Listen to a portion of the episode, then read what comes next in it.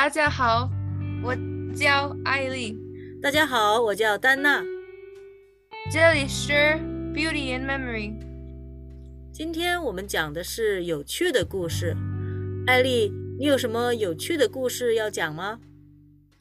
有啊，小的时候我住在保育园。有一次，我的同学跟他的姐姐捉弄了我，让一位阿姨以为我会飞。真的？快说说是怎么回事。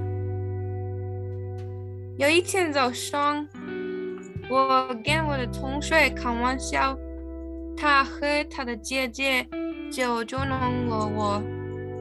我的同学叫陈北燕。他的姐姐叫陈南燕，他们真小气。我同意。那天早上，我的同学和我尿裤子了，所以李阿姨说我们不准去外面玩。然后呢？然后陈南言来看陈北燕。要带他一起去外面玩，不过我告诉他李阿姨说我们不准去外面玩。谢娜也很生气。为什么他很生气？